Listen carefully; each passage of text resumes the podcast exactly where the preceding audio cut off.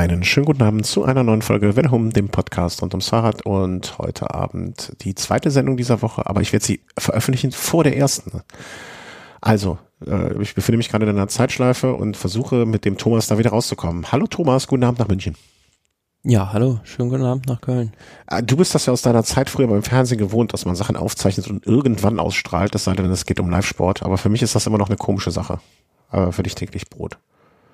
Ja, ist eigentlich ganz, ganz herkömmlich, dass man äh, irgendwas erstmal fertig macht, dann hinlegt und dann äh, dementsprechend sendet, wenn es gebraucht wird. Ja, ja, trotzdem. Das ist äh, insbesondere jetzt bei unseren Sendungen zum Profisport muss das ja eigentlich raus, bevor, bevor es schon aufgenommen ist. Und wir haben jetzt eine Pause gehabt äh, während der Saison. Ich kann mich, also ich habe es eben schon gesagt, ich kann mich gar nicht so richtig erinnern, wann wir jemals so lange Pause gemacht haben. Und äh, ich möchte an der Stelle Folgendes betonen: Es lag in keiner, zu keiner Sekunde, in keinster Weise an dir, sondern immer nur an mir und die Vorbereitung auf den Candy B und äh, Zeitmangel und so weiter. Äh, über den Kenny B werdet ihr in der nächsten Folge hören, die ich dann nach dieser Folge, wie gesagt, veröffentliche, die aber auch sehr, sehr, sehr, sehr zeitnah kommt. Ähm, nee, dafür sind wir ja auch kein, äh, wie soll man sagen, kommerzielles Produkt oder genau. kommerzieller Podcast, sondern machen das halt in unserer Freizeit. Genau. Das, wir, wir sind niemand Rechenschaft schuldig, außer uns gegenseitig. Und äh, wenn ich dich gesagt habe, äh, ich schaff's dann doch nicht, dann warst du immer sehr verständnisvoll. Das möchte ich an dieser Stelle auch mal betonen hier und unterstreichen und mit einem Ausrufezeichen versehen. Und ganz am Anfang möchten wir äh, auf etwas hinweisen. Ähm, wir sind normalerweise komplett, also nicht komplett apolitisch. Ich glaube, man, unsere Haltungen zu bestimmten Sachen erscheinen immer mal zwischendurch, äh, zwischendurch durch. Aber du wolltest jetzt äh, noch aus, aus Gründen, äh, ich weiß gar nicht, ob du die darlegen willst oder nicht, ist auch vollkommen egal, äh, nochmal auf etwas hinweisen, beziehungsweise für etwas äh, werben. Ja, genau. Es gibt momentan wirklich Dinge, die wichtiger sind als Sport und auch als der Radsport. Äh, ja, was aus deinem Thema, Mund, was, das heißt ja schon einiges. Das Thema, was alles überschattet, ist äh, ja der Ukraine-Krieg. Und ähm, in diesem Zusammenhang, ja, ich bin da auch persönlich etwas mehr involvierter und äh, es ist gerade echt so herzzerreißend, wenn man die Bilder jeden Tag im Fernsehen sieht.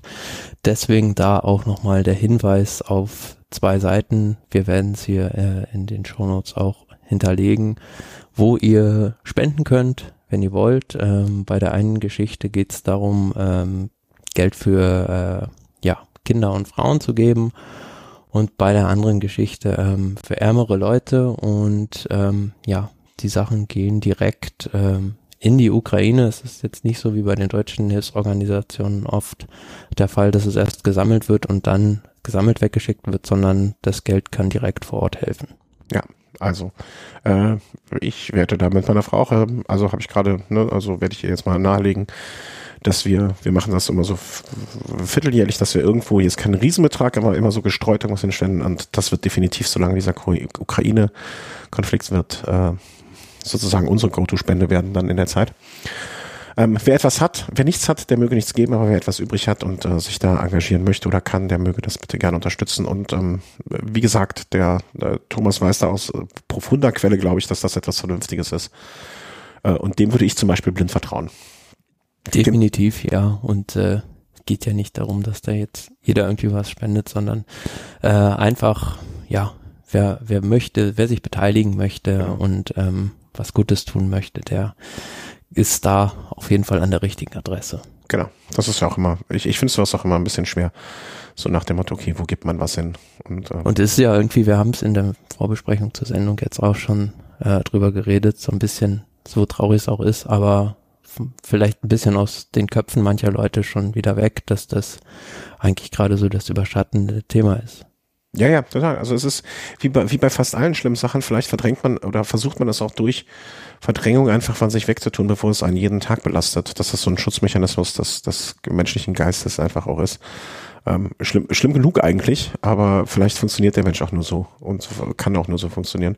Aber nichtsdestotrotz muss man sich wahrscheinlich auch immer mal wieder vor, äh, rausrufen, vor Augen führen. Und man, man kann ja nicht jeden Tag äh, im Ausnahmezustand genau. leben. Das ist ja völlig verständlich. Ja. Apropos Ausnahmezustand, ähm, wie gesagt, Ausnahmezustand war es. Äh, die, die nochmal der Hinweis, äh, die Links findet ihr in den Show Notes. Ich, ich werde es äh, einmal ganz am Anfang und einmal ganz am Ende reinsetzen, einfach ähm, so, dass, dass man es nicht übersehen kann, wenn man es übersehen, äh, nicht übersehen möchte. Gut, ähm, dann setze ich mal hier die Kapitelmarke, weil heute wird es, glaube ich, einige an Kapitel, einiges an Kapitelmarken geben und wenn ich es jetzt schon vergesse, dann wird es auch nicht besser. Ähm, wo sind wir hier? Okay, dann machen wir mal die Kapitelmarke. Ähm, zu Mailand Sanremo. Das war der erste Klassiker dieses Jahr und da habe ich sogar auch ein bisschen was von sehen können. Und ähm, ist jetzt schon ein bisschen was her, also 19. März ist genau ein Monat her und äh, die meisten werden das Ergebnis schon wissen. Ähm, die kurze, die kurze Frage oder vielleicht auch schon wieder vergessen haben. die, einfache, ja, kurze, die einfache und kurze Frage. Äh, wie sehr werden jetzt technische Neuerungen in Zukunft äh, die Ergebnisse beeinflussen? Und wie viel hat eigentlich diese versenkbare Sattelstütze am Ende des Tages deiner Meinung nach ausgemacht? Also meiner Meinung nach ist das, was technische Neuerungen angeht, jetzt, hm, okay, mit dieser Sattelstütze ist vielleicht so ein bisschen andere Sache noch, aber generell, man hat es jetzt auch gesehen mit diesen was äh, Team DSM geplant hatte mit diesen ja, Luftpumpen für unterwegs, nenne ich es mal. das ist aber jetzt ein bisschen, also ich glaube, wenn du dem Hersteller der ganzen Geschichte sagen würdest, ihr habt eine Luftpumpe für unterwegs, da würdest du denen aber, also ich glaube, die würden das, äh, die würden die Hände über den Kopf zusammenschlagen und ihrem Marketing-Team nochmal sagen, da müsst ihr nochmal rangehen. Ja, aber so für den Laien erklärt vielleicht. Also man kann halt äh, zusätzlich Luft in den Reifen tun oder auch dementsprechend wieder ablassen zwischendurch. Und ähm, das ist jetzt nochmal was anderes mit dieser absenkbaren, oder da bist du ja eher der Fachmann, ist es eine sogar versenkbare oder nur eine absenkbare Sattelstütze? Ich glaube, der Übergang ist, also eigentlich sagt man eine absenkbare Sattelstütze, weil sie ist ja nicht, sie wird ja nicht komplett versenkt, sondern sie wird nur runtergefahren Ne? Genau, für meine Definition wäre versenkbar, wenn sie halt komplett in dem genau. äh, Dings versenkt werden könnte. Das, das wir kennen ja die Russen auch von ihren Schiffen. Ne? Ein versenkbares, ein versenkbares Schiff ja. ist weg und ein absenkbares ist noch da. Ja, also ich glaube, um, um das auf den Punkt zu bringen, das ist vielleicht so eine technische Neuerung gewesen. Wir haben es hm, habe ich dir auch geschrieben dann, mhm. glaube, kann ich mich noch dran erinnern, im Nachgang dann, dass wir es im letzten Jahr auch schon mal äh, beleuchtet hatten, im Zuge dieses Verbots der Supertag-Position, dass es eigentlich eine Frage der Zeit ist, bis es mal einer probiert mit so einer, absenkbaren Sattelstütze. Und hat es jetzt gemacht in dem Rennen bei Mailand Sanremo. Man hat gesehen, in der Abfahrt vom Poggio, wo er weggefahren ist, das war wirklich äh, die entscheidende Szene. Aber ob dann jetzt letztlich, weiß ich nicht, die Sattelstütze äh, dafür gesorgt hat, dass er da den entscheidenden Vorsprung rausfahren konnte oder vielleicht doch eher, dass er so ein ja verwegener Abfahrer ist und da wirklich ja, würde ich schon fast sagen, der Beste der Welt momentan. Das würde ich doch eher sagen. Mhm. Ja, ich glaube auch, das war vielleicht am Ende des Tages nur so ein Mosaiksteinchen noch. Und äh, das Ergebnis von zwei Sekunden, die er ins Ziel gerettet hat, also ich glaube, wer hätte er durchziehen müssen? Also die, die zwei hätte er auch noch mehr rausholen können. Oder wäre wär mit größerem Vorsprung, wenn es kna knapper für ihn geworden wäre. Also das war jetzt nur so ein bisschen, ähm, ne, also es, es hätte noch mehr sein können. Ähm, aber er hat, ich finde es vielleicht aber auch so einen interessanten psychologischen Moment, ne? Weil er sagt ja auch, ja, er hätte schon vor, so im Feld und so hätten sie ihn schon ausgelacht oder ausbelächelt. Und er hätte gesagt, ja, wartet mal ab, ne? Und alleine der, der Glaube daran, einen Vorteil gegenüber anderen zu haben, kann ja auch schon Wunder bewirken, ne? Also so, so ein positiver Placebo-Effekt an der Stelle. Wie auch immer, ähm, ich glaube auch, dass mehr oder weniger sein fahrerisches Talent im Sinne des Abfahrers da die entscheidende Rolle gespielt hat. Und da waren ja jetzt mit, äh, die, die hinter ihm waren, waren ja jetzt auch keine schlechten Leute. Ne? Also da, da nee, es war zum, war zum Schluss dann tatsächlich nochmal knapp. Also ich weiß nicht, auf der Zielgeraden hat er sich da ja noch einmal verschaltet, ja. glaube ich. Und, wahrscheinlich den falschen, äh, er hat wahrscheinlich den falschen Schalter genommen, ne? Sattelstütze hoch oder? ja, aber wie gesagt, hat dann hat dann ja doch gereicht und aber dahinter ja klar Anthony Bugis da ist da Zweiter geworden. So ein Fahrer, der nicht so, ja, der nicht so auf der ganz großen Bühne bereits bekannt war von Total Energies, aber hat doch in den letzten Jahren bei den Klassikern auch schon gut abgeliefert und dahinter die altbekannten Van der Poel, Matthews, auch Tadej Pogacar. Ja, äh, für den war es so ein ich sag ja immer, es für ihn das schwerste Monument zu gewinnen, Mailand Sanremo, mhm. weil alle da auf ihn halt gucken und du hast halt nicht einen Berg wie, weiß ich nicht, wie irgendwie ähm, bei, bei der Lombardei-Rundfahrt, der acht Kilometer lang ist und neun Prozent steil, sondern nur eben diesen Poggio, wo du attackieren kannst, wo ja, Aber wo auch du auch nur- dranbleiben können. wo du auch nicht unendlich viele Möglichkeiten hast zu attackieren. Ne? Du kannst halt nur einmal irgendwie zünden, vielleicht noch ein zweites Mal nachzünden, aber nicht wie bei einer langen Abfahrt, äh, äh, bei einem langen Anstieg, wo du, naja, vielleicht dann so einen Kilometer mitrollen kannst und dann mehrfach die Chance hast, zu attackieren, ja. Aber ich finde es insgesamt ein schönes Rennen und ich äh, fand auch diese Abfahrt schön und, und ja, also wie, wie immer bei Balance Remo, ne? Wenn man sich nur die letzte Stunde anguckt, geht's. Ja, also es ist selten. Also ich kann mich, muss, muss man wirklich lange zurückdenken, dass man äh, mal eine Edition von Mailand Sanremo findet, wo wirklich an der Cipressa schon die rennentscheidende Szene gegangen ist. Also ich kann mich gar nicht mehr dran erinnern, um ehrlich zu sein. Und wenn du dich nicht dran erinnern kannst, dann gab's das noch nie. Zumindest in dem öffentlichen Bewusstsein. Ja, also das erste Moment ist vergeben und damit äh, ist dann, also äh, war zu dem Zeitpunkt für mich auch schon klar, dass wir keinen Mehrfachsieger bei Monumenten dieses Jahr haben werden. Also er wird jetzt nicht noch mehrere Monumente abräumen. Ähm, Wobei es war knapp hinterher noch. äh, was meinst du? Äh, es war Dass knapp. er fast noch ein zweites Monument ja, aber jetzt zum Beispiel Paris, wo war's? Ähm. Bei Paris-Roubaix war er ganz vorne äh, ja, dabei. äh, nee, ich meinte das, äh, meine Sanremo, äh, Flandern-Rundfahrt, ne, da war, da war ja dann, also da war nichts. Paris-Roubaix okay, aber da äh, hatte ich, war ich mir auch schon irgendwann relativ sicher, dass das das nicht werden wird. Also jetzt so früh genug irgendwie.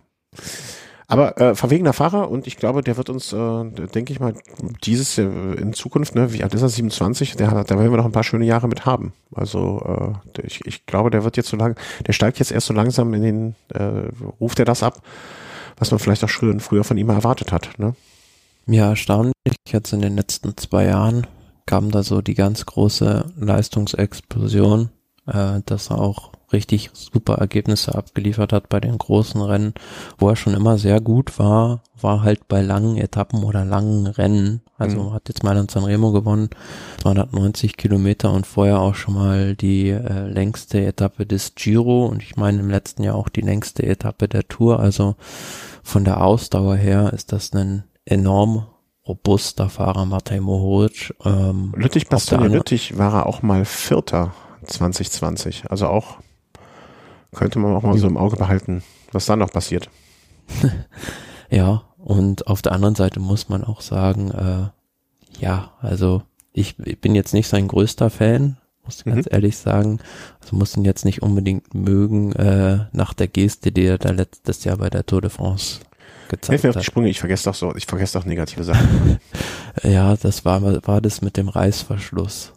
Reißverschluss, Reißverschluss. als er dann die Etappe gewonnen hat, ans Ziel gefahren ist und diese Reißverschlussgeste gemacht hat. Erinnere ich gar nicht mehr. Muss mir nochmal, muss mir nochmal in Ruhe erklären, was ich da mal wieder vergessen habe. Ähm, Reißverschlussgeste. Ich kann mich Ja, die hat, die, die kannte man, kannte man vorher nur von jemandem aus Texas. Ah, ah, haha, jetzt okay. Reißverschluss, Mundzugeste meinst du? Okay, jetzt, Ja. äh, dann, das ist gut. Ja, ähm, ach, ich, ich denke mir mal, was man in, Zeich- in, in äh, Situationen, in so Ausnahmesituationen geistiger Natur, ähm, also ne, so besonderen Situationen, das, ja, okay, aber einem Armstrong hätte ich es auch nicht nachgesehen, insofern, ja. Äh, kommen wir zum nächsten äh, Frühjahrsklassiker, der E3-Preis, wie ich ihn einfach mal eingedeutscht nenne. Ähm, da hast du reingeschrieben, äh, Thomas hat neuen Lieblingsfahrer. Ich gehe mal davon aus, äh, dass du nicht Gerard Thomas meinst, der neuen Lieblingskollegen hat, ähm, sondern dass du dir einen neuen Lieblingsfahrer ausgesucht hast. Ja, genau. Also bei dem Rennen E3-Preis ist so die kleine Flandern-Rundfahrt, nenne ich es immer, ähm, weil da so ziemlich alle Hellingen auch schon drin sind, wie bei der Ronde dann später auch ähm, geprägt das Rennen von Jumbo Wismar, Wout van Aert und Christoph Laporte waren da die beiden stärksten, sind dann auch, also van Aert hat mit äh, Laporte zusammen kamen die an und eine Minute 35 vor den nächsten, aber neuer Lieblingsfahrer deshalb, weil Binyam Gemay äh, aus Eritrea hat sich Ah. da erstmals so richtig in den in den Fokus gefahren. Mhm. Das ist bei dem Rennen schon bemerkenswert, wie der da aufgetreten ist. Also der ist da das erste Mal irgendwie in Belgien gefahren und man weiß ja, dass bei den Rennen gerade, wo diese kleinen verwinkelten Straßen sind, Streckenkenntnis da elementar ist, aber der hat so ja, hat immer so getan, als wäre hinter der nächsten Kurve schon das Ziel, so ist er gefahren. Immer Attacke, wenn er konnte und äh, das hat mich, hat mich schwer beeindruckt. Okay. Ähm, wo ist er vorher schon mal? Also, ne, ich bin jetzt, also ich wusste das, hatte das auch so. Naja, er wäre fast ähm, U23 Weltmeister geworden, also das beim letzten Jahr, beim U23 Weltmeisterschaftsrennen, wäre da nicht einer vorne rausgefahren. Ich meine, es war Baroncini, der Italiener, der da vorne ausgerissen war und dann hat Gemay da den Sprint der hinteren Gruppe gewonnen. Und das war, war bislang sein, sein, ja, nennenswertestes Ergebnis, hat dann auf Mallorca am Anfang der Saison auch schon was gewonnen, also aus mhm. so kleinen Gruppen raus, enorm sprintstark für die Klassiker gemacht, ja, und ist einer der, der wenigen Fahrer, die aus diesem UCI Development Programm äh, hervorgegangen sind. Mhm. Ja, aber wenn man auch so, also auch im vergangenen Jahr, ne, also ähm, schon so man, also jetzt so manche Top Ten Platzierungen zumindestens, ne, oder bei so kleineren französischen Rennen zumindest Top 5 mal hier und dort, auch 2020 schon, also zumindest so ein beständiges, beständiger Fahrer, ne, und mit 22, da, da kann ja noch einiges passieren. Aber ähm, man muss sich das ja auch mal vor Augen halten, ähm, was jetzt für den abgeht. Also man hat es gesehen vor ne, fünf, sechs Jahren, als Daniel Teklerheimer Nord da einmal bei der Tour de France das Bergtrikot für ein paar Tage getragen hat. Auch ein Fahrer aus Eritrea. Der wurde da mit einem Staatsempfang pompös empfangen in dem Land mhm. und ist da so, ja, so ziemlich der bekannteste Sportler überhaupt gewesen. Also das, er hat da, da, da einen Promi-Status, ja, wie ein, ja, wahrscheinlich der größte Fußballer hierzulande nicht hat. Also mhm. das ist ja auch eine enorme Belastung oder sehr, sehr viel, was dann auf den einprasselt. Ja, wobei ich denke, er wird ja jetzt relativ viel jetzt zurzeit in Europa unterwegs sein. Das wird ja wahrscheinlich erst nach der Saison auf ihn einprasseln, wenn er dann nach Hause kommt. Oder ja, das, war das wirklich durch auch schon zu Hause. Ja, okay. Ja. Dann weißt du mehr. Das wird wahrscheinlich dann nach dem nächsten Rennen gewesen sein, ne? Nach Gent wie William. Genau, ja. Da war er dann ja erfolgreich sogar. Da hat er, da hat er nicht nur sich in seine Herzen gespielt, sondern hat er dich auch noch zum Jubeln gebracht, so möchtest du sagen. Ja, hat mich riesig gefreut. Also da war zum Schluss eine kleine Gruppe weggefahren, die vorne raus war und ähm, haben alle gedacht, Stuyven, Laporte, das sind zwei super schnelle Sprinter, aber da haben sie die Rechnung ohne Binyam Gemay gemacht. Ich habe das Finale nicht gesehen, um ehrlich zu sein. Beschreib mal, also ist er äh, wirklich aus dieser Gruppe einfach weggesprintet, äh, mitgesprintet und hat das Ding abgeschossen oder wie? Ja genau, es war, war ein Sprint aus der Gruppe raus und das Clevere von ihm war in der Situation, er ist als erster angetreten aus ja, einer der hinteren Positionen, hatte dadurch einen kleinen Überraschungseffekt, ein kleines Loch gegenüber Laporte. Der kam zwar nochmal auf, aber konnte das dann nicht mehr schließen. Und man wird wahrscheinlich auch, oder ich würde jetzt mal einfach, ohne es zu wissen, davon ausgehen, dass die anderen jetzt vielleicht auch eher aufeinander geguckt haben als auf ihn. Also hättest du jetzt wahrscheinlich die fünf Fahrer vorher gefragt, ähm, wer wird Zweiter nach dir? Dann hätte wahrscheinlich kaum einer ihn auf der Rechnung gehabt. Ne? Also Laporte hätte wahrscheinlich gesagt, ich gewinne und Stuyven gewinnt, äh, wird Zweiter und Anderson hatte gesagt, ich gewinne und äh, keine Ahnung. Aber nie, kaum einer hätte ihn wahrscheinlich erwähnt. Ja, aber ähm, ich bin ja sowieso für je diverser, umso besser und ähm, es sollen möglichst aus allen von allen Kontinenten kommen Fahrer äh, gewinnen und schöne Sache. Also ich habe hinterher nur die, die Siegerehrung gelesen, gesehen und ein paar Bilder gesehen und so. Ähm, ähm, ja, einfach fein. Ja, und das ist ja auch das, worum es so ein bisschen jetzt auch geht. Also er hebt halt den afrikanischen, ganzen afrikanischen Kontinent dadurch ja äh, fett hervor auf der Radsportlandkarte nochmal. Klar kann man immer sagen, da gab es schon diverse Erfolge und kann man auch sagen, ein Chris Froome jetzt vielleicht aus Kenia, aber gut, äh, ja. ist dann doch eher immer unterm Empire zu verordnen als, ja, genau, als äh, so afrikanischer Sportler, wie es jetzt Binyam Germay ist. Ja, ja, ganz, ganz sicher. Ähm, und ja, gab es eigentlich mal, das habe ich mich gefragt dann danach, eine Weltmeisterschaft, schon eine UCI-Weltmeisterschaft in Afrika? Nee, ne? Aber war das nicht jetzt geplant auch mal oder schon mal ja, gewesen? Kommt, ja. Okay. Ja, ähm, wo ist es in Kinshasa, also ähm, mit dieser, na, gibt's ja auch von der von der Rundfahrt da diese berühmten Bilder. Rwanda? Der, nee. Äh, Ruanda? Gab es da nicht? Komm, wir brechen aber an der Stelle. also es wird mal eine UCI-Weltmeisterschaft auf dem afrikanischen Kontinent in allzu naher, in näherer Zukunft geben, beziehungsweise ist es geplant. In Ruanda, ja genau, ja. 2025 jetzt. Ja, das ist ja gar nicht mehr so weit und dann, das wird dir dem afrikanischen Radsport dann wahrscheinlich auch nochmal einen Schub geben ähm, und wünschen ihm nur das Allerbeste. Apropos das Allerbeste. Die allerbesten sind natürlich heute ist über, äh, Überleitungstag. Die allerbesten in ihrem Gebiet, äh, nämlich den Klassikern, waren auch in, am Start in, der, äh, in Flandern, bei der Flandern-Rundfahrt. Ich wollte jetzt gerade sagen in Antwerpen, aber die Runde von Flandern, Antwerpen Start in Oudenaarde, äh, das Ziel. Und ach, was sagen wir zu dem Ergebnis? Also ich hatte, glaube ich, wenn ich mich recht entsinne, noch auf Pogacar getippt bei unserem ähm, firmeninternen Tippspiel und ich war auch bis kurz vor Ende noch relativ optimistisch, aber irgendwie hat es der hat er den Zielstrint, man könnte behaupten, versemmelt. Ja, also generell war ich sehr überrascht davon, dass ein Fahrer wie Tadej Pogacar jetzt da das erste Mal auch bei dem Rennen teilnimmt, bei der Flandern-Rundfahrt, wo ja auch wirklich, wir haben es gerade schon gesagt, Streckenkenntnis so fundamental ist und ähm, gut, seine Taktik hat letzten Endes super funktioniert. Die mhm. war einfach, sich ans Hinterrad von Mathieu van der Poel zu klemmen und den nicht aus den Augen zu lassen. Aber du musst es halt erstmal machen. Also wie, wenn du halt in so eine Helling reinfährst, ist das jedes Mal wie ein Massensprint. Also das, die Positionskämpfe davor sind schwieriger zu meistern als teilweise der Anstieg selbst. Und ja, Pogacar hat das super gemacht und am Ende, ich weiß nicht, ob er sich da viel vorwerfen lassen kann. Na klar, hat er zu lange gewartet, um den Sprint anzufahren, aber ja, so ja, oder so. Hat er, denn nicht noch, hat er denn nicht noch über irgendjemanden geschimpft, der ihn angeblich da in die Reihe, also ich glaube, ja. da kann er aber sich selber eigentlich nur einen Vorwurf machen.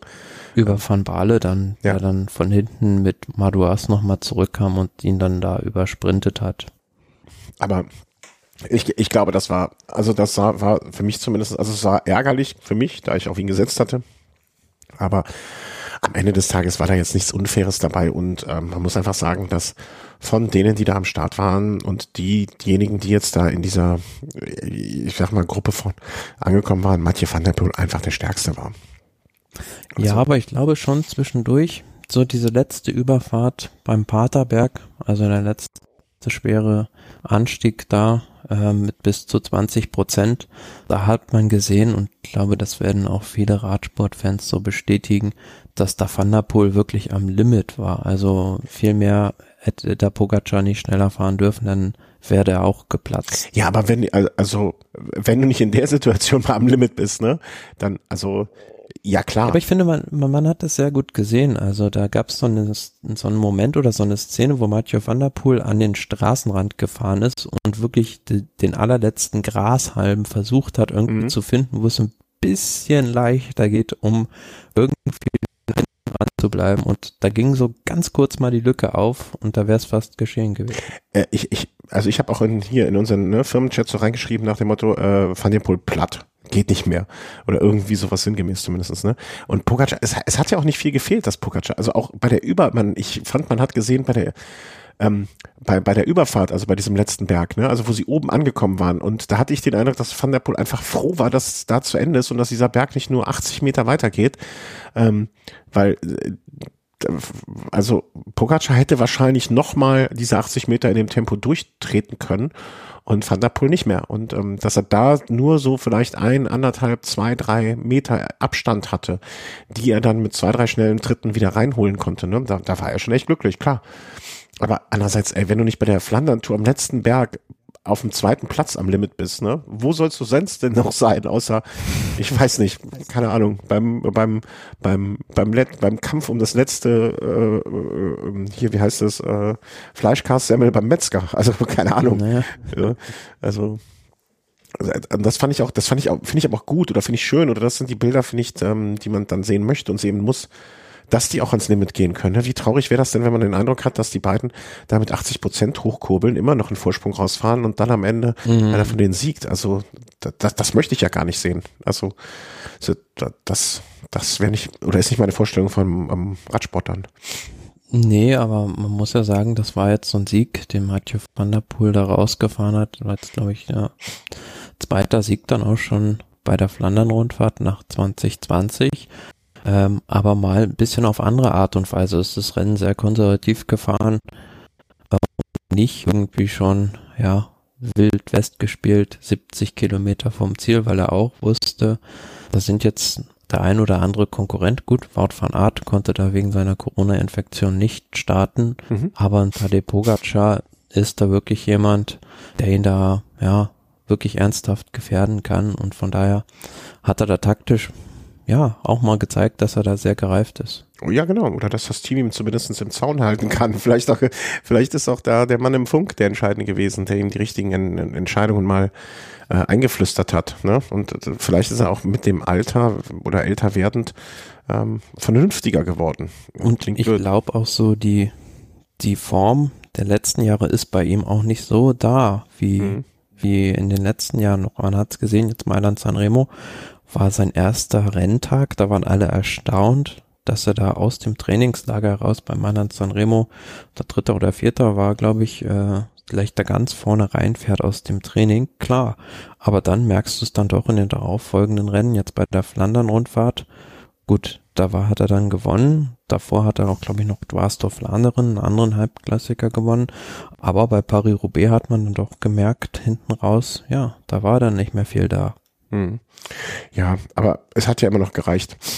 Ähm, das ist ja das Luxusprobleme, ja. Ja, genau, genau, genau. Ne, also äh, und, und vielleicht haushaltet er auch einfach ein bisschen besser jetzt und ne, wird nicht verheizt sich selber nicht so, um es mal so rum zu sagen. Und ähm, ja, das äh, also insgesamt ein schönes Rennen. Ich habe äh, wie gesagt den letzten Teil nach deiner Empfehlung her nur geguckt und äh, beziehungsweise ab der, ich weiß gar nicht mehr welcher Stelle, äh, wo du es mir netterweise dann gesagt hast. Mm, aber also wie nee, vielleicht sagen wir das erst nach dem nächsten äh, Programmpunkt. Ähm, ja, was soll man sagen? Paris-Roubaix, die Mutter aller Klassiker oder Mutter, Vater und Oma der Klassiker. Ähm, wie sehr hast du geflucht vorher über den Wetterbericht? Du hast, glaube ich, den, über den Wetterbericht bei Paris-Roubaix genauso geflucht, wie ich über den Wetterbericht beim Candy Bee. Ähm, nur andersrum. Du hättest, du möchtest, du magst es ja so gerne, wenn es da regnet und äh, es eine epische Schlacht wird. Äh, wie schlimm fandest du es, dass es das äh, so ein schönes Wetter wird? Und ich habe auch äh, schönes Wetter war. Und ich habe auch irgendwo gelesen, das war eine der schnellsten Austragungen von Paris-Roubaix seit Jahren. Ups, jetzt ist er weg, der Thomas. Oder ich habe ihn verscheucht. Äh, das ist kurios. Hm, ich würde sagen, dann rufe ich ihn einfach nochmal an. Wohin er auch immer ist. Ähm, gucken wir mal. Talk. Ja, er steht eigentlich noch hier drin. Hm. Sorry, bei mir ist gerade etwas ausgefallen, umgefallen. Umgefallen, ausgefallen? Hm, gucken wir mal. Ja, ist nicht schlimm. Ich würde sagen, wir machen an der Stelle mal kurz ein Päuschen. Ne? Alle nochmal aufs Klo, alle nochmal Getränke auffüllen. Und äh, sobald der Thomas dann wieder hier ist, würde ich sagen, nehmen wir weiter auf. Ich hoffe mal, das dauert jetzt nicht zu lange. Ich weiß nicht, was er umbauen muss. Hm, also hat jetzt sein Setup ein bisschen geändert und offensichtlich ist da noch nicht das ein oder andere Gafferband da an der Stelle, wo es sein sollte. Und er freut sich schon so auf Paris-Roubaix, dass er Sektkorken hat knallen lassen in den Rechner. Müssen wir mal gucken. Also, bis gleich. Äh, also jetzt haben wir noch mal ein kleines technisches Problem gelöst, hoffentlich, und äh, gucken jetzt weiter. Also wir haben gutes Wetter. Ähm, du bist darüber ein bisschen traurig. Ich freue mich. Ähm, da, wir haben eben schon mal kurz erwähnt, äh, die technische Neuerung der On-the-Fly-Luftpumpe wurde dann doch nicht umgesetzt vom Team DSM. Woher weißt du, dass es das Team DSM war eigentlich? Äh, wollte ich dich eben schon gefragt haben. Weil ich, ich, ich hatte immer nur so Statements gehört, dass es eingesetzt wird von einem Team, aber ich habe nirgendwo richtig, also ich habe jetzt auch nicht in die, in, die, in die Tiefe recherchiert, aber dass es dann äh, das Team DSM war, habe ich gar nicht richtig, also du hast mir das gesagt. Ja, das war vorher auch schon öffentlich, also das ja? hat auch das Team selbst dann bestätigt. Dann habe ich das nicht mitgekriegt, ich Idiot. Ähm, ja, wie war der Tag? Also wie würdest du das Rennen auf einer Skala von 1 bis 10 der spannendsten ähm, äh, Paris-Roubaix und einer der langweiligsten einschätzen? Naja, eigentlich, wenn man so sagt, mal kurz das Finale gucken, war bei dem Rennen halt nicht, weil das Finale ging fast fünf Stunden lang und schon gut 220, 230 Kilometer vor dem Ziel los als es da eine Windkante gab, was man sonst bei Paris-Roubaix auch eher selten sieht. Äh, du hattest mir dann geschrieben, ähm, wenn du Zeit hast, schau 60 Kilometer vorm Ende, äh, wenn du wenig Zeit hast, schau 30 Kilometer vorm Ende. Ich habe mit 60 Kilometern angefangen und um mich herum war allerdings so ein Gewusel und so ein Familiengedingse, ähm, dass ich schon äh, schon wieder überlegen muss, was ist in den 60, in den letzten drei, in den vorletzten 30 Kilometern passiert und was ist in den letzten 30 Kilometern passiert. Am Ende habe ich das Finale abends um 10 mit zwei Sechsjährigen geguckt, was auch ein bisschen skurril war. ähm, be beschreib mir noch mal die letzten, die vorletzten 30 Kilometer. Äh, ich habe in Erinnerung, es war eine Gruppe weggefahren und es war äh, ein Fahrer dabei, der hinterher auch mächtig gefeiert wurde, weil der einfach unkaputtbar war. Ja, also es war ja so, dass zunächst bei dieser Windkantensituation so über 200 Kilometer noch vom Ziel waren äh, diverse Favoriten, also Mats Petersen, Wout van Aert und auch Mathieu van der Poel in der hinteren Gruppe hatten dann schon zwei Minuten Rückstand zwischendurch und ja, hatten dann Probleme, dieses Loch überhaupt nach vorne wieder zuzufahren. Und vorne in der anderen Gruppe, ja, waren viele Mitfavoriten, unter anderem auch spätere Sieger Dylan van Baale. Ganz vorne war dann aber noch äh, so eine versprengte Fluchtgruppe mit Mohoric unter anderem mhm. und auch, ja, ich glaube, den Fahrer, den du meinst, äh, Pichon. Ja, genau ja, der wirklich da unkaputtbar war. Gut, wen wundert's, er ist ein Bretone. Ja, das wurde mir aber auch oft genug in der Übertragung gesagt, die sturen Bretonen, die ständig. Also da Man hat aber, wirklich, hat aber wirklich so vor dem Fernseher gedacht, also warum fährt er da jetzt noch mit? Weil der kann kaum noch das Hinterrad halten, aber fährt immer noch voll die Führung mit durch. Also wenn er clever ist, legt er sich jetzt da einfach hinten drauf, aber hat ihm wohl sein Stolz verboten. Und die hätten ihm auch einfach den Fernsehton einspielen können, denn selbst da wurde diese Taktik mehrfach ihm nahegelegt. Setz dich hinten drauf und werd Dritter, komm aufs Podium, leg dich nur noch drauf und so weiter. Aber ich fand das schön. Also ähm, irgendwie äh, fand ich diesen sein Ansatz, auch wenn er dann damit am Ende nur Achter geworden, nur Achter ist, er ist der Top Ten in Paris-Roubaix, also, und ich glaube, man hat, wenn man sich überlegt, wenn man, äh, wenn man hinterher über die, die Veranstaltung spricht, wird man wahrscheinlich Pichon öfter erwähnt haben, jetzt als den sechsten äh, Petit oder äh, Jasper Stuyven auf Platz sieben, also selten so ein, so einen achten Platz gesehen, der so auf dem Bild war. Ja, viele überraschende Namen, die da vorne dabei mit aus waren, auch dieser Thomas de Frient, also, Hätte ich jetzt auch nicht mit gerechnet, aber ja, alles so ein bisschen bedingt auch durch die Rennsituation. Und das richtige Finale ging dann ja so, wie ich dir geschrieben habe, circa 60 Kilometer ja. vom Ziel los, als dann da Jumbo Wismar auf dem ein paar W-Stück Vollgas gefahren ist und ja, diese man, hat, das, man, man dachte, es wird jetzt einfach nur noch äh, alles vorbereitet für Wout van Art äh, für seine Attacke. Ja, genau, so hat man es dann gedacht. Also da ist dann dieses Feld, wenn man das dann noch so nennen kann, völlig auseinandergeflogen. Und ja, aber gut, vorne war dann ja immer noch diese Gruppe mit mit Moritz, die musste man dann ja erst zurückholen. Pech für Moritz, dass er dann dann Defekt hatte und dann ja selbst da zurückgefallen ist. Ja, gut, dann im Finale drin ging es dann ja hin und her und ähm, man muss sagen, der spätere Sieger Dylan van Baale hat das sehr clever gemacht. Der hat ja. sich da so eine Stelle rausgesucht, wo er nicht so, also er ist gar keine richtige Attacke gefahren, sondern hat sich da so weggeschlichen, so ein bisschen. Ja, man hat das gar nicht richtig, man, man hat das gar nicht gemerkt, ne? Also der hat dann auch so, das war ja jetzt nicht, dass er von einer Sekunde auf die andere irgendwie 20 Meter Vorsprung hatte, sondern das war wirklich so ein peu à peu wegarbeiten. Ähm, Ab, absolut, ja, aber das ist auch vielleicht nicht immer der, der stärkste Fahrer in jedem Rennen, aber bei der Flandern-Rundfahrt ist es eigentlich traditionell auch immer so, dass er es schafft, sich an einem bestimmten Punkt so ein bisschen so wegzuschleichen, einen kleinen Vorteil zu haben, so dass er dann, wenn die Großen attackieren, äh, immer den schon ein Stück voraus ist mhm. und da immer noch mitfahren kann. Und in dem Fall war es dann ja so, dass ähm, er dann vorne zu der Gruppe hingefahren ist wo dann auch noch Moritz war und die dann einfach, ja, im letzten Pavé, großen Pavé-Sektor Carrefour de Labre war es, meine ich, ähm, da einfach vom Rad gefahren hat. Mhm. Ja, da war das auch der Abschnitt, ähm, ich hatte es eben im Vorgespräch schon mal kurz erwähnt, wo äh, Lampert so gestürzt war, Yves Lampert. Nee, das war noch danach. Das war, danach, das war okay. das, das war dieses ganz letzte Pavé-Stück, wo sie diese äh, gelben Poller aufgestellt ja. haben, damit die Leute nicht mehr auf dem Asphaltstreifen da fahren. Er hat's ja trotzdem gemacht, klar. Da versuchst du halt irgendwie jeden Zentimeter Asphalt zu kriegen, den du kriegen kannst, aber und äh, das war dicht an den Zuschauer. Äh, das war wirklich ein, äh, das ist, äh, also ein, beeindruckend ist das falsche Wort, ne? Aber wirklich ein einen Sturz zum Fußnägel hochschlagen ähm, und wie er da ab, also ne, bei der sprach, ich sprach schon darüber mit Menschen und äh, da war die Frage schon, ob er wirklich so Judoka-mäßig Abrollen geübt hatte und es deswegen so gut konnte oder ob er einfach Glück gehabt hat und dann dabei sehr stumpf war, weil er ist ja auch einfach wieder aufs Rad gestiegen und weitergefahren. Ne? Also und zwar in einer Manier, die man bei einem solchen Sturz zumindest nicht unbedingt erwarten würde.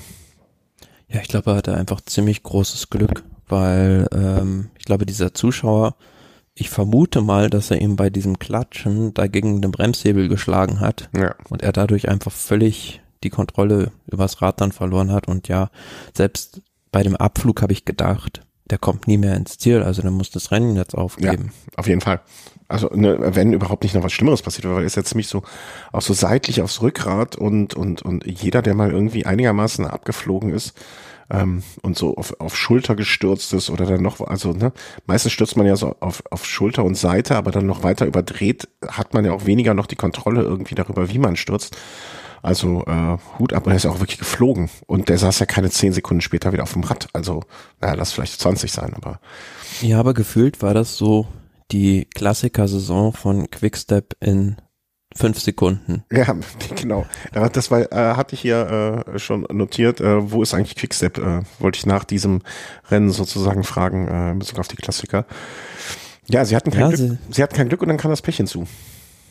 Ja, kommen verschiedene Faktoren zusammen. Also zum einen waren die natürlich arg gebeutelt von Krankheiten und Ausfällen und zum anderen auch, ja, in den entscheidenden Rennsituationen hat ihm dann oft so ein bisschen das Glück gefehlt, auch da, ne? Also Lampard war drauf und dran, da aufs Podium zu fahren bei Paris-Roubaix, dann kommt ihm so ein Sturz dazwischen.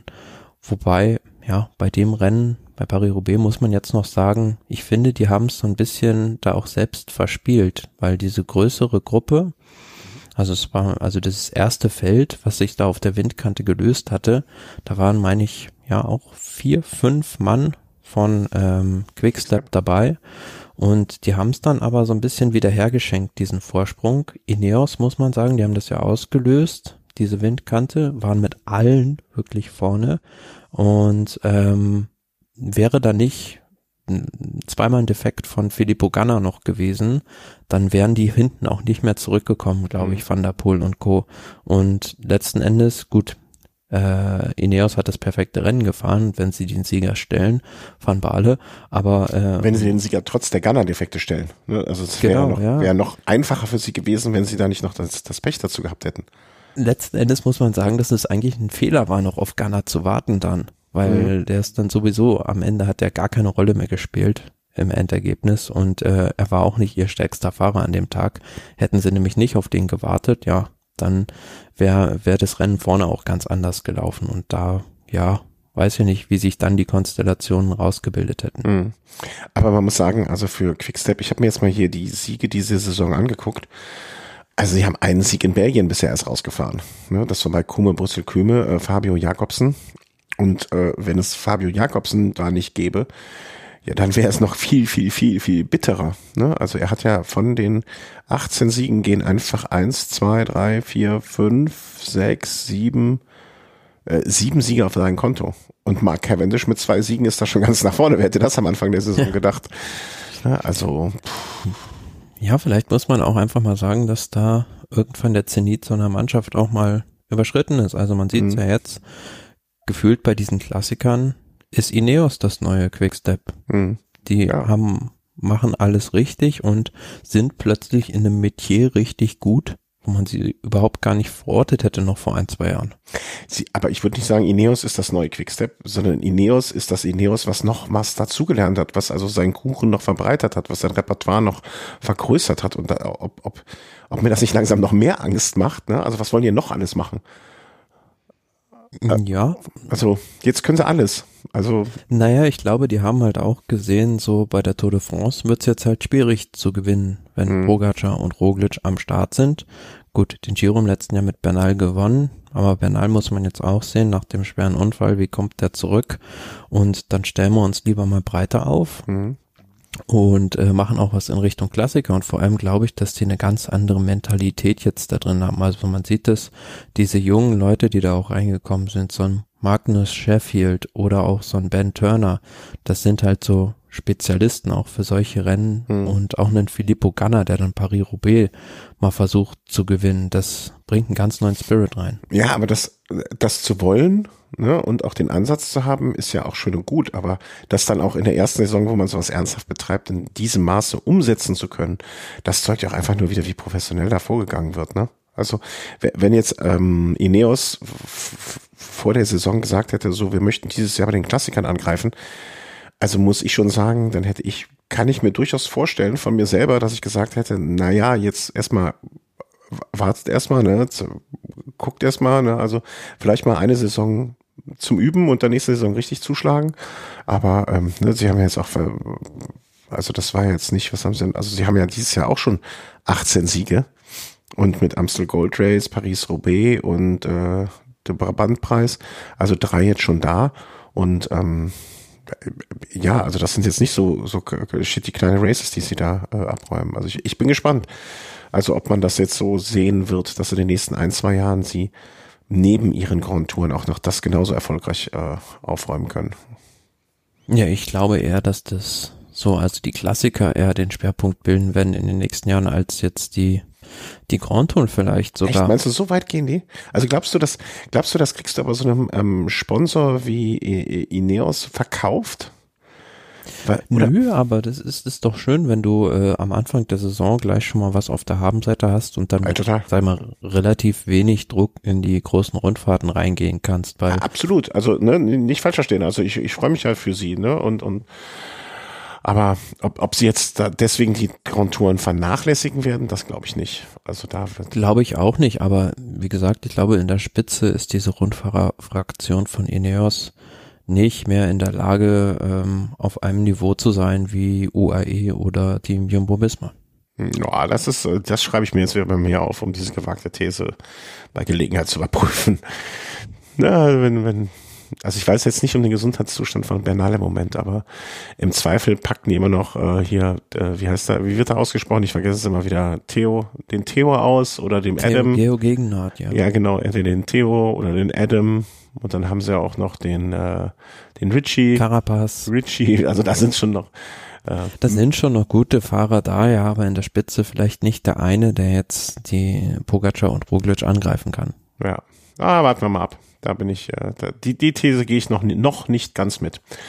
Ähm, Nils Pollitt, ich, ich hatte zwischendurch mal, gab's, war Nils Pollitt und äh, Degen, Degen, nicht Degen Harz, sondern Degen Kolb in so einer Gruppe so zwei Minuten, anderthalb Minuten hinter der Spitze. Ähm, da hatte ich noch so ein kleines bisschen Hoffnung, dass sie es irgendwie packen. Aber am Ende des Tages war es dann doch so, dass sie sich irgendwas um den Platz, ich glaube 20, ne, in dieser zweiten Gruppe irgendwie einsortierten. 18 und 2, ja genau, sortierten sich um Platz 20 ein, Nummer 18 und Nummer 22. Besser hätte man das da, glaube ich, nicht erraten können. Kein schlechtes Rennen, aber für einen ehemaligen Sieger wie Degenkolb kann das auch nicht so richtig zufriedenstellend sein. Und jetzt, irgendwo hatte ich diesen äh, Newsletter hier von The, The Secret Pro gelesen und der hat auch gesagt, also dass Nils Pollitt für ihn einer der meist unterschätzten Fahrer ist, der gerade für solche Veranstaltungen, deswegen bisschen schade, sie werden wahrscheinlich auch Opfer von dieser Windkantensituation geworden sein und deswegen ja, Pech gehabt einfach. Nee, also für Bullet gab es zwei Schlüsselsituationen in dem Rennen, wo es quasi ja zu seinen Ungunsten gelaufen ist. Also bei der Windkante war er vorne dabei okay. und dann äh, aus diesem ersten Feld hat sich dann ja diese Gruppe mit Mohoric gelöst. Mhm. Und da war ganz knapp dahinter, also hat den Postabgang ganz knapp verpasst und fuhr dann mit noch einem anderen Fahrer, ich glaube es war ähm, Swift von ähm, Akea, da alleine zu zweit durch den, alleine zu zweit ist auch doof, äh, mit ihm zusammen dann halt durch, durch den Wald von Ahrenberg und äh, hätte aber den, den Sprung nach vorne zu der Gruppe mit Moritz geschafft. Also das, das war eine Entscheidung, die triffst du innerhalb von zehn Sekunden, mhm. ob du damit fährst oder nicht. Dann wäre meiner Meinung nach auch ganz, ganz vorne mit reingefahren, weil hinten drin in der Gruppe, ähm, wo er war, war dann noch einer der stärksten, hat man im Sprintergruppe auch gesehen. Okay. Mhm, Und der zweite, Schlü zweite Schlüsselmoment war halt dann auf diesem Sektor, wo dann Jumbo Wismar komplett eskaliert ist und alles auseinandergefahren hat. Da gab's dann, hat er selbst gesagt hinterher im Interview, so einen Moment, äh, in der, das ist kurz gerissen innerhalb dieser Gruppe und dann haben sich Van Avermaet und er kurz angeschaut und dann war es zu spät und kannst du das Loch auch nicht mehr zufahren. Hm. Naja, okay, dann äh, habe ich nichts gesagt.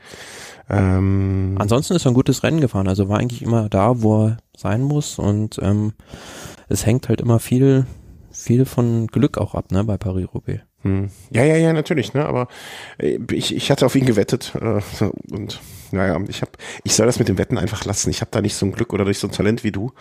Ähm, deswegen, ich, ich frage dich einfach demnächst immer nur noch. Dann werden mich meine Arbeitskollegen vielleicht hassen, wenn ich dann mehr gewinne, als ich bisher gewonnen habe.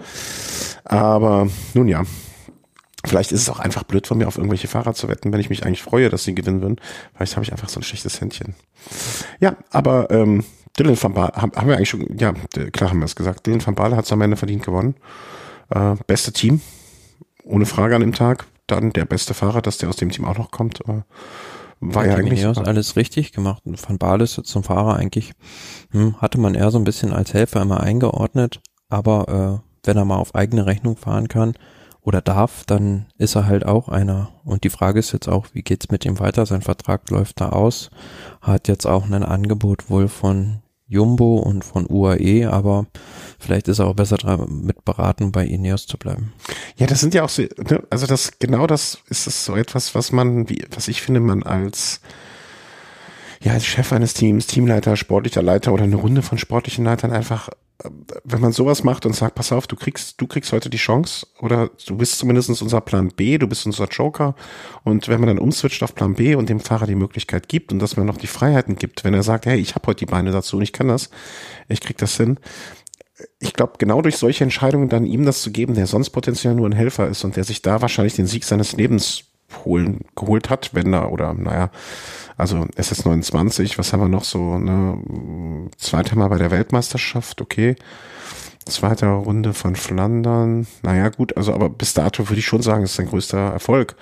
Und ähm, so kriegt man die, so hält man die Leute ja auch, finde ich, ne? Also Hm.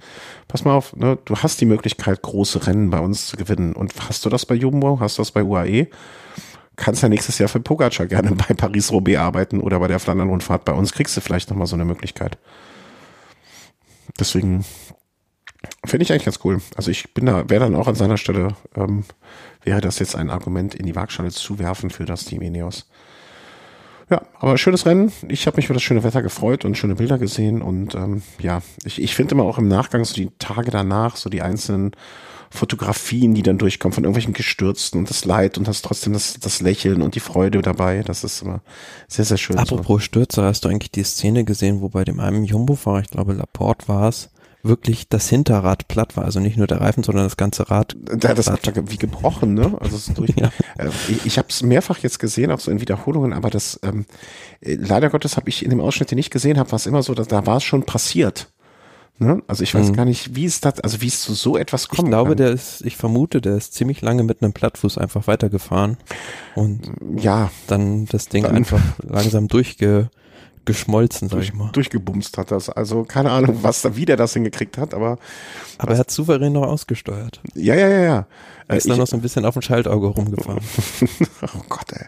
Und weißt du, das sind ja jetzt keine Räder für 500 Euro, ne? Also da, da, da, da, da, da schmerzt mir das Herz, wenn er, wenn er seinen 12.000 Euro Rubel einfach da komplett zerlegt, anstatt nur die 4.000 Euro Laufräder kaputt zu machen. Aber naja, es ist das Material, also das, sie werden gesponsert und dafür ist das Material gemacht. Und was war das? Das war Jumbo, ne? Ja. Ich weiß nicht, die fahren auf Cervelo. Ich weiß nicht, ob das jetzt die beste Werbung war. Aber ich weiß auch nicht, welche Laufräder die benutzen, um ehrlich zu sein. Also, naja, mal gucken.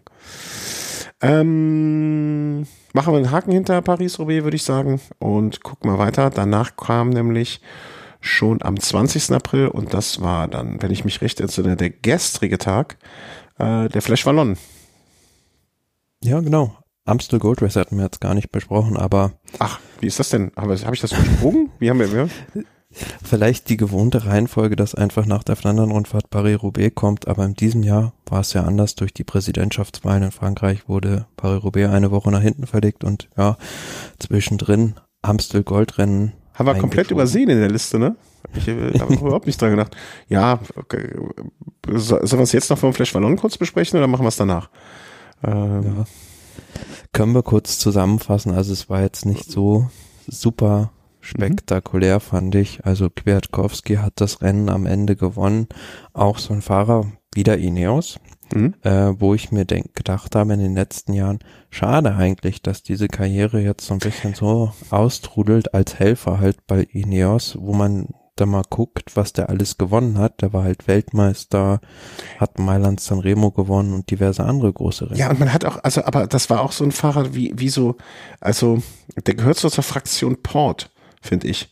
Den hätte man immer viel zugetraut und man dachte immer, irgendwann kommt das richtige Ding und dann, ich hätte, den, es gab ja auch Phasen in seiner Karriere, wo man gesagt hat, naja, also eine Rundfahrt kann er eigentlich auch noch gewinnen, wenn er sich ein bisschen in die Richtung entwickelt. Aber gekommen ist es nicht. Nee, also so ein ganz große Rundfahrt hat er nie gewonnen. Ähm, ja, aber bei den Eintagesrennen, also ich kann mich da an das Mailand Sanremo erinnern, dass er gewonnen hat, das hätte ihm ja auch keiner zugetraut, da mhm. im Sprint gegen Peter Sagan zu gewinnen. Nein, absolut nicht. Nee. Strade Bianchi zweimal, ne? auch ein Rennen, was ihm wahrscheinlich einfach gelegen hat. Mhm. Und sein letzter großer Sieg war eigentlich diese Tour-Etappe, die er da gemeinsam mit Carapaz, glaube ich, ja. über den Zielstrich gebracht hat. Ja. Also, aber vielleicht auch ein Fahrer, der sich früher mal umorientieren hätte können oder müssen. Ne? Also von, von nicht diese, also er hat ja ne, Vuelta, ähm, also die Algarve-Rundfahrt, Polen-Rundfahrt, Tirreno Adriatico, das waren diese acht, diese 18er ähm, Jahre. Ne? Vielleicht hätte man dann, und da war, glaube ich, so in meiner Wahrnehmung auch, da hat er sich dann umorientiert und, und hätte man da vielleicht dann sagen können, okay, mach doch einfach lieber Tagesrennen, das steht dir vielleicht besser zu Gesicht.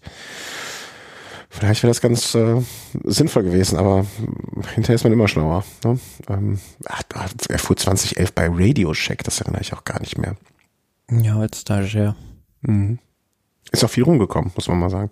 Ja, aber äh, Amstel Gold Race, also wie du schon sagst, ähm, ich habe da auch überhaupt keine, also so. Ja, aber das, das, das Lustige oder das Kuriose daran war es ja, war ja, dass es wieder in so einem Fotofinish entschieden wurde oder wieder so ein paar Millimeter, also ich glaube, Cosnefroy war ja der, der Fahrer, der da in diesem Sprinter Deux, also diesem Zweiersprint mit Kwiatkowski war und man auch erst kurz dachte, dass er gewonnen hat, mhm. aber dann sich der Streckensprecher da auch wieder revidieren musste, weil das Zielfoto dann doch recht eindeutig gezeigt hat, mhm. Ähm, dass Kwiatkowski gewonnen hat. Und im letzten Jahr gab es da ja schon die Geschichte mit Pitcock und Van Aert und jetzt war wieder dann Ineos da mit so einem Fotofinish involviert. Ja, scheint doch zu, zu laufen bei Fotofinish und ähm, dem Flash Wallon. Aber dann springen wir von da aus, äh, Quatsch, Amstel Gold Race. Ähm, springen wir von da aus, äh, also einem weiteren Ineos Kanadien-Sieg, dann direkt zum Flash Wallon. Ähm, wo ich ein bisschen, also ich habe da nur das Ergebnis äh, gestern sehen können, äh, wo ich ein bisschen überrascht war, war Platz zwei vor allen Dingen. Du meinst Valverde? Genau, weil von dem hatte ich jetzt, also habe ich nicht so wirklich, ne, ähm, den, den, hatte ich nicht auf dem Schirm. Er wird wahrscheinlich den Flashballon jetzt einfach äh, in Vorbereitung natürlich auch auf äh, Lüttich, Bastogne, Lüttich gefahren sein, um, um in Belgien anzukommen oder, oder, die belgischen Rennen hochzukommen. Aber ähm, ich hatte ihn gar nicht so auf dem, also der, der ist, hat sich in dieser Saison so ein bisschen aus meiner Wahrnehmung nach der Strade Bianchi ist so weggeschlichen. Ne? Also ist die Katalonien-Rundfahrt noch gewonnen, aber ansonsten war es ja jetzt auch ruhig in den letzten sechs, sieben Wochen um ihn. Hm, ja, die großen Siege waren da jetzt nicht, aber gut, Flash Ballon, da macht's dann halt auch viel die Erfahrung aus, sag ich mal, klar musst du da noch die, die äh, Kraft dazu haben, die Mürde so hoch zu drücken, aber wenn's einer weiß, wie man da gewinnt, dann Valverde, der der jetzt, weiß ich nicht, sechs, sieben Mal wahrscheinlich schon gewonnen hat. Da kann man von Seriensieger sprechen, ja. Ja, und ähm, ich war so ein bisschen überrascht, also über den Sieger Dylan Töns. Klar, der hat schon große Rennen gewonnen, auch äh, solche steilen Ankünfte wie an der Planche de Belleville bei der Tour de France, die Etappe, die er da gewonnen hat. Und ähm, ja, hat es aber nie so konstant über die Strecke gebracht und ich hätte eher, viele haben ja damit gerechnet, dass es ein Duell zwischen Alaphilippe und Pogacar bei dem Rennen geben mhm. wird. Aber ja, Alaphilippe durch seinen Sturz vielleicht noch so ein bisschen gehandicapt vom Brabanter Pfeil und Pogacar, ja, da war ich da ein bisschen überrascht, dass er da recht früh hat abreißen lassen müssen. Vielleicht auch ein bisschen ruhig gemacht, bewusst. Also glaubst du, also vielleicht hat man auch gesagt, okay, ne, Flash Wallon ist jetzt ein schönes Rennen, aber Lüttich Bastogne ist das schöne, schönere Rennen. Ne? Also weiß nicht, wie viel, wie viele Renntage hat er mal wieder jetzt schon zu dem Zeitpunkt. Wir haben jetzt gerade mal ähm, Ende April, naja, ist auch schon 19 Tage gefahren. Also hat, vielleicht war es auch so ein bisschen Vorsichtsmaßnahme, ich weiß es nicht, ne? Vielleicht ist er da ein bisschen vernünftig. Vielleicht geworden. braucht er auch ein bisschen Zeit, erstmal um wieder reinzukommen. Also ich glaube, ja. nach der Flandern-Rundfahrt hat er erstmal eine kleine Pause gemacht und dann jetzt der größere Fokus wird dann, denke ich doch, bei Lüttich, Bastogne Lüttich, also ja. bei ihm. Genau, also ja, hat gut, gut zweieinhalb Wochen rausgenommen. Und ähm, Vlasov, Team Bora ähm, auf Platz drei. Stark, ja.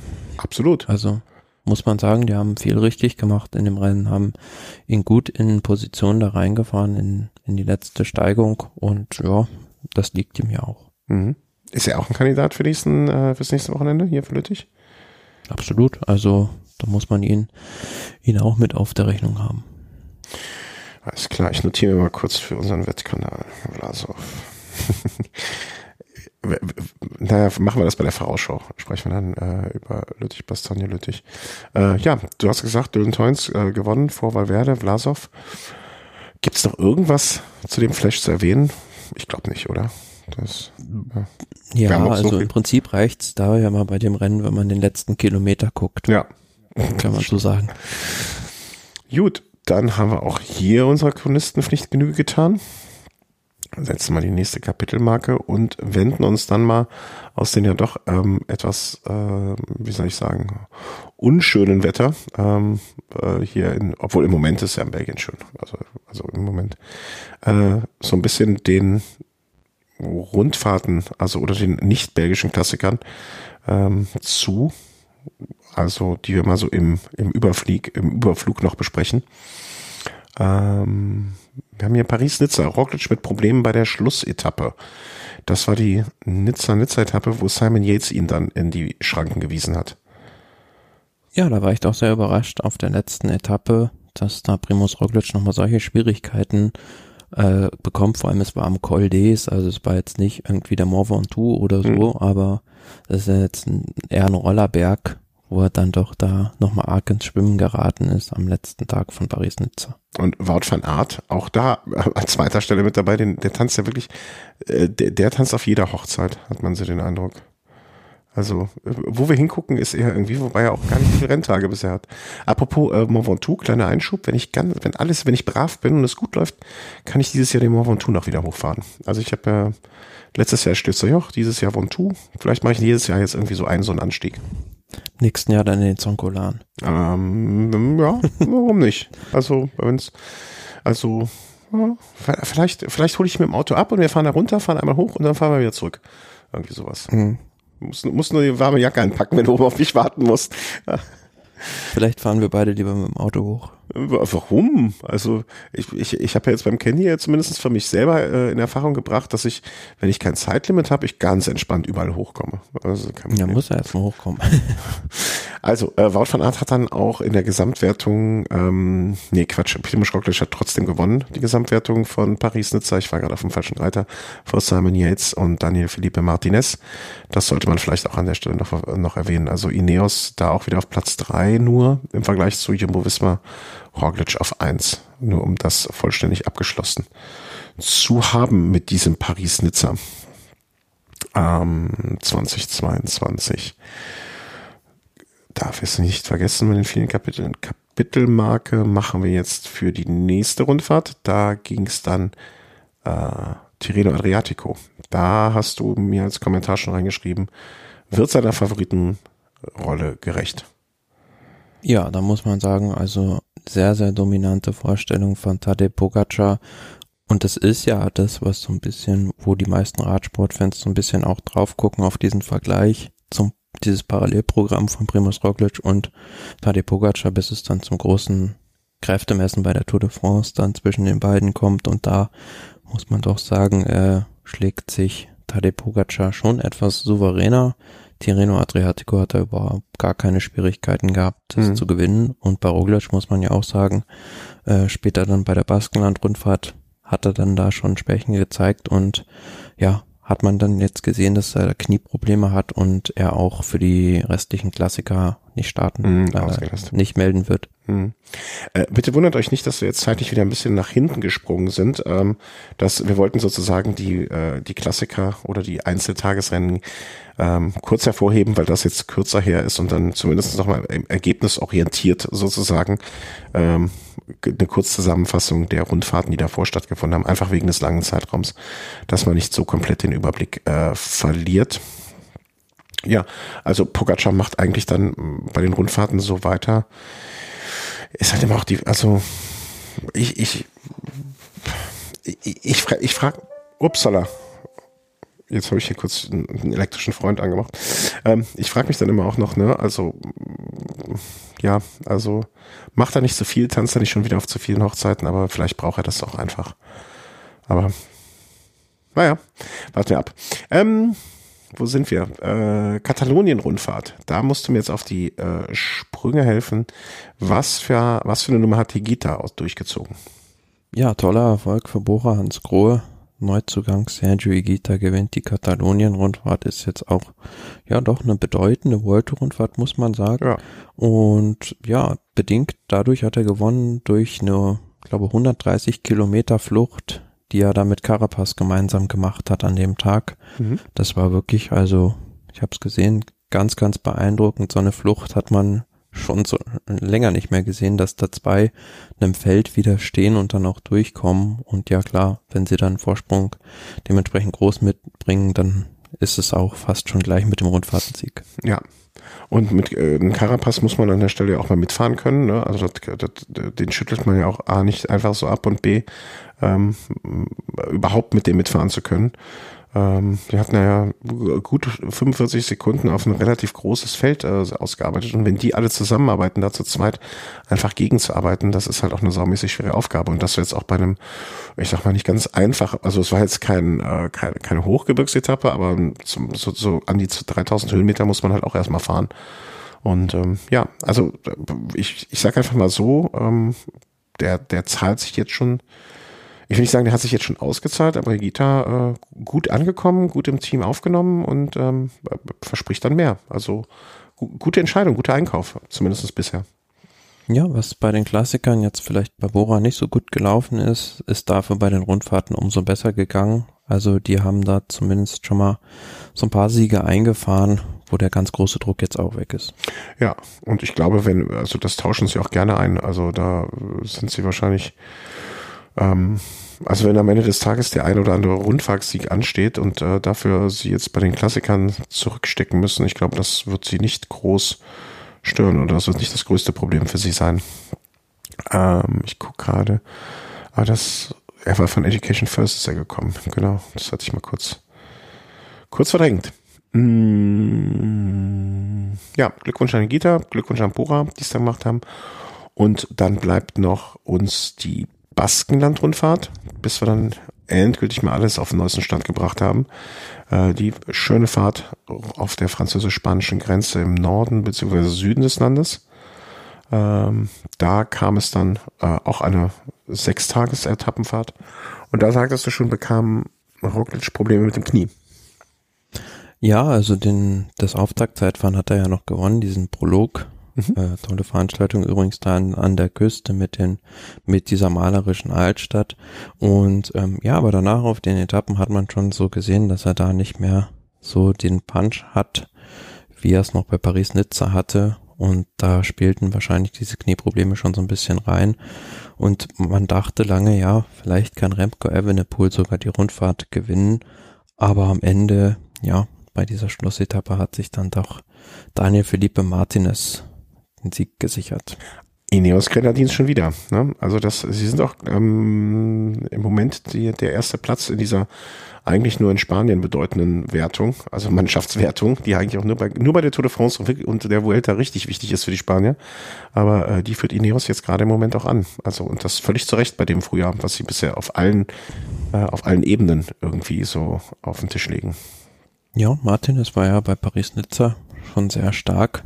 Ist jetzt, glaube ich, auch der Mann, mit dem man für die Tour de France auf Gesamtwertung plant. Hm, vielleicht jetzt nicht so im Fokus. Also war immer so die rechte Hand oder der Lieutenant von Egan Bernal.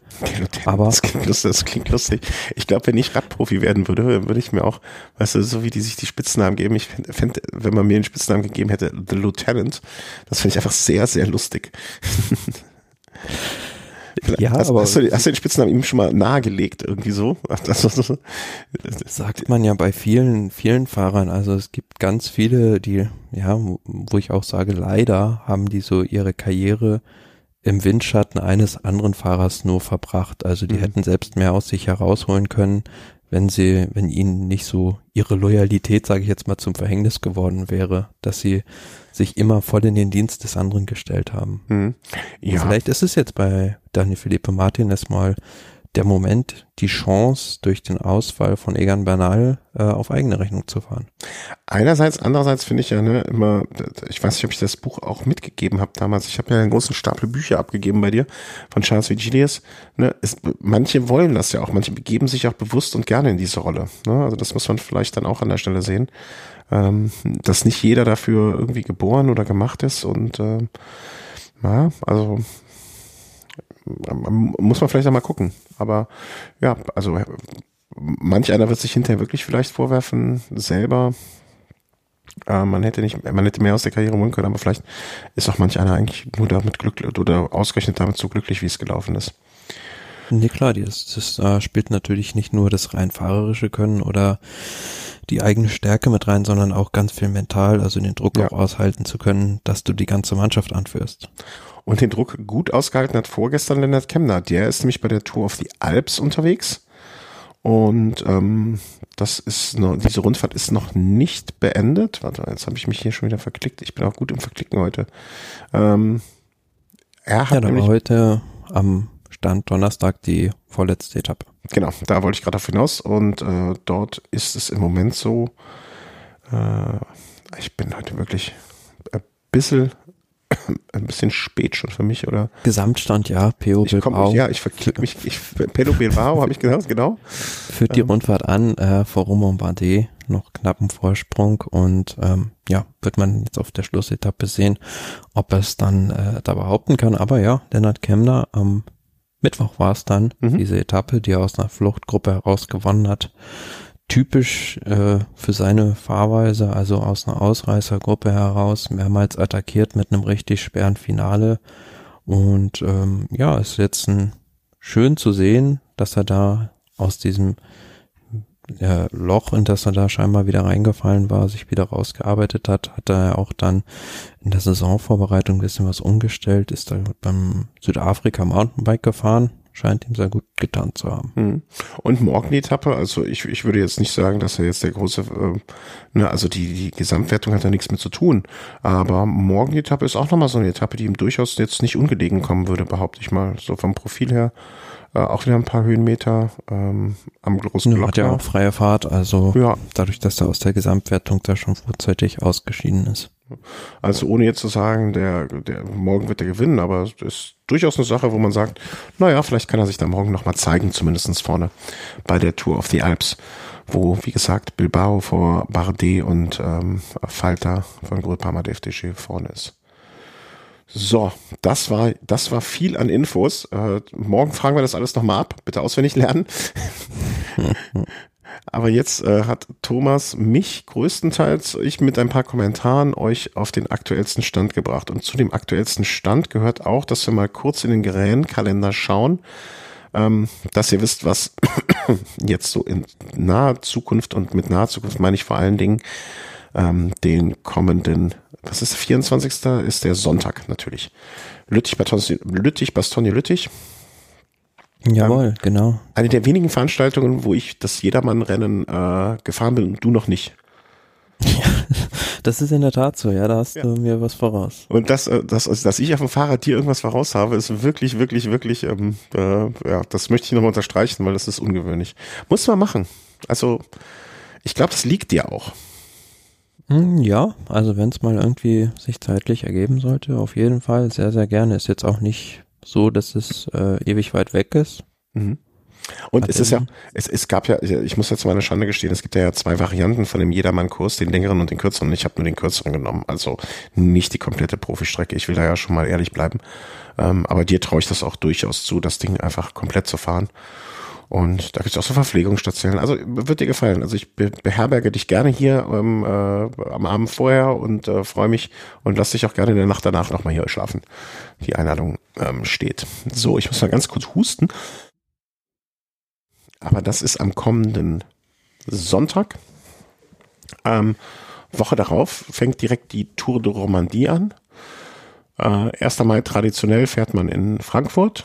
Da ähm, wird. Ja, was heißt traditionell? Das ist das Rennen endlich mal wieder am 1. Mai. Also im letzten oh, ja. Jahr wurde es ja dann auch in den in den September geschoben aufgrund der Corona-Pandemie noch. Also das hat man jetzt vielleicht auch gar nicht mehr so vor Augen, aber da gab es ja im letzten Jahr auch noch drastische Auswirkungen auf den Rennkalender. Aber ja. Ja, aber für mich ist traditionell gehört, ja. 1. Mai ist Frankfurt und ähm, traditionell gewinnt Alexander Christoph.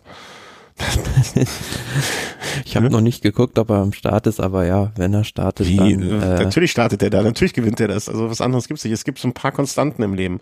Und äh, eine, eine der Konstanten im Leben ist, dass Alexander Christoph und zwar acht, wann hat er gewonnen? Na okay, 14, 14, 16, 17, 18, 19. Äh, nee, Quatsch. 14, 16, 17, 18. Er hat eigentlich nur viermal gewonnen, aber das halt in Reihe und das ist, glaube ich, das Entscheidende. Ähm, letztes Mal, äh, vorletztes Mal Pascal Ackermann und im vergangenen Jahr Jasper Philipsen. Ähm, Philipsen, ja genau. Also mal sehen, was da noch kommt. Ja, und dann können wir uns dann eigentlich steht schon... schon der Giro d'Italia vor der Tür. Und zwar, ähm, ja, ist es 6. Mai, das ist schon gar nicht mehr so lange, ne? Nee, das ist jetzt schon in zwei, zweieinhalb Wochen. Wir, da, da müssen wir ja schon fast die, die, die Pre-Giro-Sendung planen. Das ist mir gar nicht so klar. Ja, aber also wie ist jetzt so, gibt's schon, also gibt's jetzt noch irgendwelche Rennen aus der zweiten und dritten Reihe, die wir da jetzt nochmal so herausgreifen müssen? Guck mal gerade. Ähm, nö, nö, nö, auch das ja, nicht. also ist jetzt der Übergang dann von den Klassikern, ja. die den Abschluss, finde ich, so mit Eschborn Frankfurt finden, dann zu den größeren Rundfahrten wie dem Giro. Wie heiß bist du denn schon auf den Giro? Also ich muss gestehen, ich, ich noch nicht so richtig. Ich muss, aber ich schon. Ja, ja? ich habe mich jetzt habe mich jetzt auch die letzten Tage mal ein bisschen mit der Strecke intensiver auseinandergesetzt und mhm. ja, das, das, das, vor allem wenn man sieht, jeden Tag wie auf der Startliste nach, nach und nach Name um Name mehr dazukommt, dann macht das schon Lust. Gut, dann lasse ich mich einfach da von dir anstecken und nehme mir jetzt vor, mich bis zur nächsten Sendung intensiv mit der Strecke beschäftigt zu haben. Ähm, mir schon mal anschauen, welche Etappen streiche ich mir an, äh, welche Fahrer, für welche Fahrer werde ich die Daumen drücken. Hast du schon Wetten abgeschlossen? Ach, wahrscheinlich schon vor Ewigkeiten, ne? schon vor Jahren. Vor Jahren? Oh, wow. Waren die Quoten oft nicht gut. Nee, ähm, ja, also ich denke, wir werden innerhalb der nächsten zweieinhalb Wochen, in zwei Wochen vielleicht so spätestens, ähm, vielleicht in anderen, ja, in, in der Woche vorm Giro mit Sicherheit unsere große Giro-Vorbereitungssendung ähm, hier aufnehmen, beziehungsweise hier in Köln aufnehmen und bei dir in München aufnehmen ähm, und gemeinsam darüber sprechen. Ähm, erstmal danke nochmal an der Stelle ähm, für das Verständnis in den letzten, also unseren Hörern, aber auch vor allen Dingen dir, Thomas, für das ähm, Verständnis dafür, dass ich in den letzten Wochen und Monaten ein bisschen ausgefallen bin hier wegen selber irgendwie Vorbereiten von Veranstaltungen. Ähm, danke für eure Unterstützung in den nächsten, äh, in den letzten Wochen und Monaten, äh, wie auch immer, über Kommentare, über Spenden und sonst was. Spendet bitte, wenn ihr jetzt im Moment ähm, etwas übrig habt und spenden wollt, diesmal nicht an uns, das ist okay. Das ist das nehme ich gerne in Kauf. Äh, ähm, die Projekte, die der Thomas am Anfang der Sendung schon empfohlen hat, sind da, glaube ich, etwas, die es dringender benötigen im Moment. Und äh, dazu nochmal der Kommentar ist verlinkt in den Show Notes. Einmal oben, einmal unten, damit äh, die, die, die es oben vermissen, unten finden und die es unten vermissen, oben finden. Und ähm, dann hoffen wir, dass wir uns in einer besseren Welt wieder treffen. Zumindest in einer Welt mit dem Giro. Das ist ja schon mal, schon mal auch schon ganz gut. Und habt ganz viel ja. Spaß bei Lüttich Bastogne Lüttich nächste Woche. Dem ist nichts hinzuzufügen. Dann lassen wir das auch. Schönen Tag noch. Tschüss. Ciao.